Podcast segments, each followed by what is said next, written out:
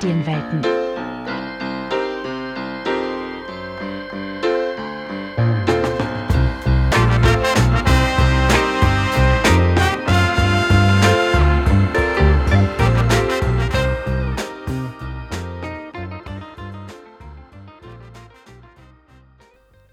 Kindermedien wie Bücher, Spielfiguren, Comics und Brettspiele hatten für viele von uns einen besonderen Stellenwert in der Kindheit und prägen uns noch heute.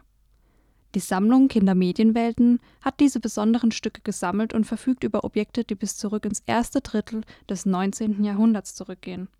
Damit wird in Form von Kindermedien Geschichte von fast 100 Jahren festgehalten. Aber was und vor allem wer steckt hinter den Objekten, die Teil unserer Kindheit waren? Darauf wollen wir in diesem Podcast Antworten finden. In der heutigen Folge spricht Suhal über Barbie. Was hat sie zur bekanntesten Puppe der Welt gemacht? Und was hat eine deutsche Zeitung mit der Geburtsstunde dieser Puppe zu tun? Ruth Handler ist für viele als die Mutter der Barbie bekannt. Aber auch bevor es die blonde Puppe gab, war Handler bereits eine engagierte Geschäftsfrau. Sie und ihr Ehemann Elliot Handler gründeten 1945 gemeinsam mit Harold Madsen das Spielzeugunternehmen Mattel. Anfangs produzierten die drei nur Bilderrahmen, Modeschmuck und Puppenmöbel. Eine Europareise sollte dieses Repertoire jedoch erweitern. In einem Schaufenster in der Schweiz entdeckte Händler die Bild-Lilly. Lilly war eine Comicfigur aus der Bild-Zeitung. Mit ihrem schönen Aussehen und ihrer Kessenart erlangte sie ziemliche Popularität, weshalb sie in Form einer Puppe produziert wurde.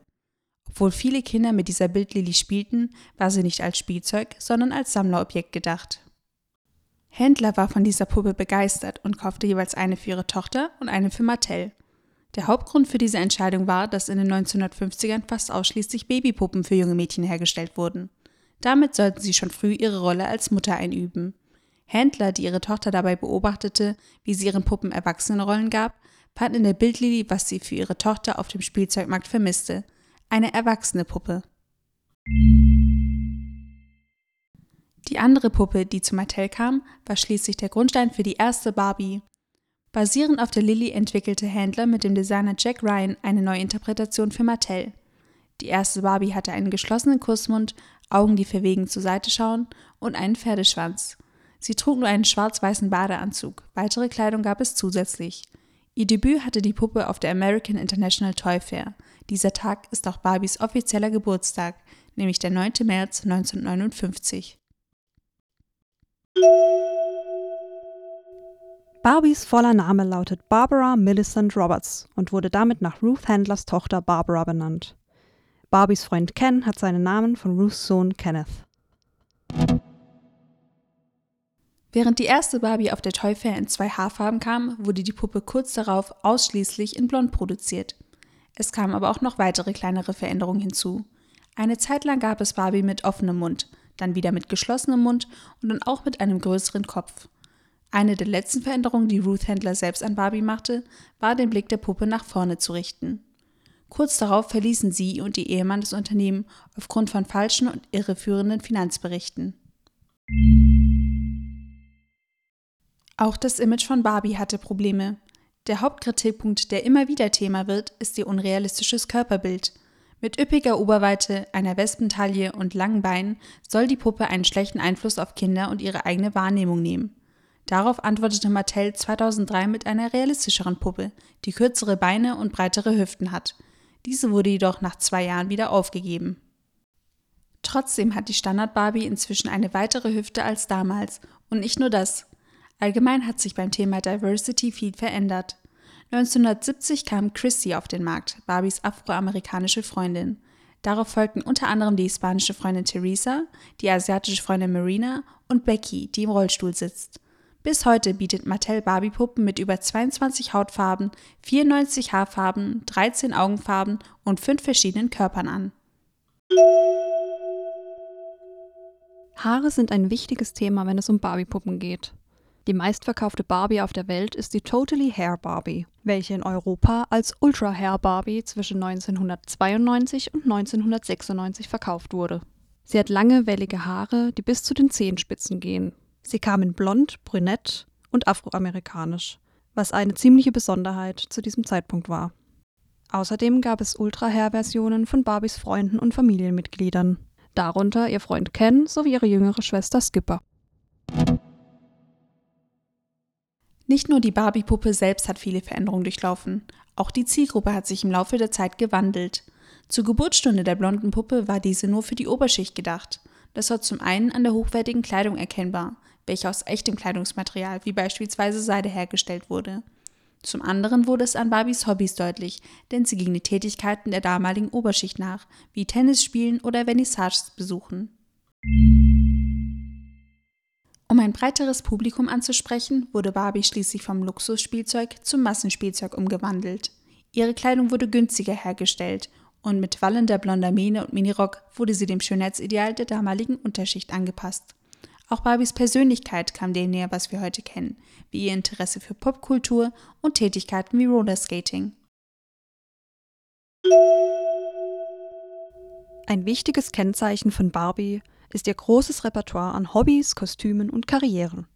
Gerade von letzteren hat Barbie bis heute 130 verschiedene gehabt, darunter Tierärztin, Pilotin, Gynäkologin, Astronautin und sogar Kandidatin für das Amt der US-Präsidentin. Mitte der 1980er beobachtete Mattel den Trend von Fans, Barbie-Produkte zu sammeln. Aus diesem Grund entschloss das Unternehmen sich bewusst, Sammlerobjekte herzustellen. Diese sind im Gegensatz zum normalen Barbie-Sortiment in geringeren Auflagen vorhanden und sind auch teurer als die durchschnittlichen Objekte. Diese Sammlerstücke sind oft Kollaborationen mit bekannten Modeschöpfern oder anderen Franchises. Auch das Objekt aus der Kindermedienwelt, welches ich euch jetzt vorstellen möchte, ist ein solches Sammlerobjekt. Der Name des Objekts lautet Let's Go to the Hop, Action Musical. Es handelt sich um eine Spieldose, welche das Lied At the Hop von Danny and the Juniors spielt. Die Spieldose hat das Design eines geöffneten rosa Koffers, in welcher sich eine Schallplatte befindet. Wenn die Spieldose aufgezogen wird, erklingt das Lied und Barbie und ihr Freund Ken beginnen auf der Schallplatte zu tanzen. Barbies Freundin Mitch sitzt im Hintergrund und bewegt sich zur Musik mit. Das Objekt ist aus der Reihe Small World of Music und ist für die UNESCO Corporation hergestellt worden. Die Spieldose kam 1993 auf den Markt und soll an die 50er Jahre erinnern. Da es sich um ein Sammlerobjekt handelt, ist es nicht als Spielzeug vorgesehen und ist dementsprechend an Kinder über 8 Jahren gerichtet. Diese Spieldose ist eine von insgesamt über 50 Barbie-Objekten der Kindermedienweltensammlung. Es ist einer der größten Objektbereiche und enthält unter anderem Betrachtungsgeräte, Kassetten, Bücher, Schallplatten und Auktionskataloge von Barbie. Die Barbie-Produkte gehören mit den Hot Wheels-Autos zu den beliebtesten Spielzeugreihen von Mattel. Allein in Deutschland besitzt Barbie einen Bekanntheitsgrad von 100 Prozent. Das liegt unter anderem an den abwechslungsreichen Produktreihen. Ein aktuelles Beispiel dafür ist die 2018er Kampagne zum Internationalen Frauentag, in welcher 17 außergewöhnliche Frauen aus verschiedenen Hintergründen als Vorbilder geehrt und als Barbie-Puppen produziert wurden. Darunter war die Malerin Frida Kahlo, die Mathematikerin Catherine Johnson und die deutsche Designerin Leila Pidayesh. Auch Barbies erfolgreiches Multimedia-Franchise trägt viel zur Beliebtheit bei. Mattel war von Anfang an wichtig, dass Barbie eine Persönlichkeit hat, was damals durch die Spielzeugwerbung und den anderen Charakteren der Barbie-Welt kommuniziert wurde. Heutzutage wird das durch die Barbie-Filme und Serien transportiert, in welcher die Puppe ganz nach ihrem Motto Du kannst alles sein, von Meerjungfrau bis Tierärztin alle Rollen einnimmt. Ein weiterer beliebter Kanal, den Barbie nutzt, ist YouTube. Gerade bei der jüngeren Zielgruppe ist dieser Zugang sehr relevant und mit fast 11 Millionen Abonnenten erzielt die Marke Barbie dort eine hohe Reichweite. Auf dem Kanal gibt es nicht nur Produktvorstellungen, sondern auch Content, der den Anschein erweckt, von Barbie selbst gemacht zu sein. Darunter Musikvideos, Outtakes zu Filmen und Fashion-Vlogs. Barbie hat jedoch auch für ihre etwas andere Art von Content auf YouTube sehr viel Aufmerksamkeit bekommen. Darunter sind Videos, in der die Puppe in einer Art Blog kindgerecht über ernste Themen spricht und eine gewisse Vorbildfunktion einnimmt. In einem dieser Videos spricht Barbie beispielsweise mit ihrer afroamerikanischen Freundin Nikki über Rassismus. In einem anderen klärt sie mit ihren Freundinnen auf, wie man mit kleinen und großen Aktionen den Planeten schützen kann. Es ist eine positive Überraschung zu sehen, was aus Barbie, die 1992 noch gesagt hat, dass Matheunterricht schwer ist, inzwischen geworden ist. Wenn ihr euch die Objekte von Barbie näher anschauen wollt, könnt ihr gerne in der Online-Ausstellung auf www.kindermedienwelten.de vorbeischauen. Alle Informationen gibt es auch nochmal in der Folgenbeschreibung. Vielen Dank für eure Aufmerksamkeit und bis zum nächsten Mal.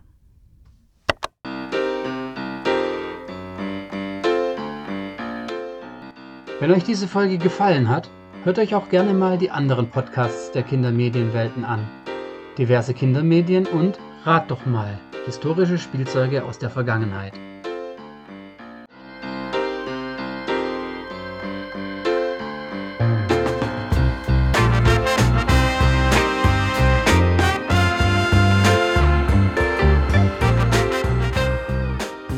Eine Produktion der Hochschule der Medien.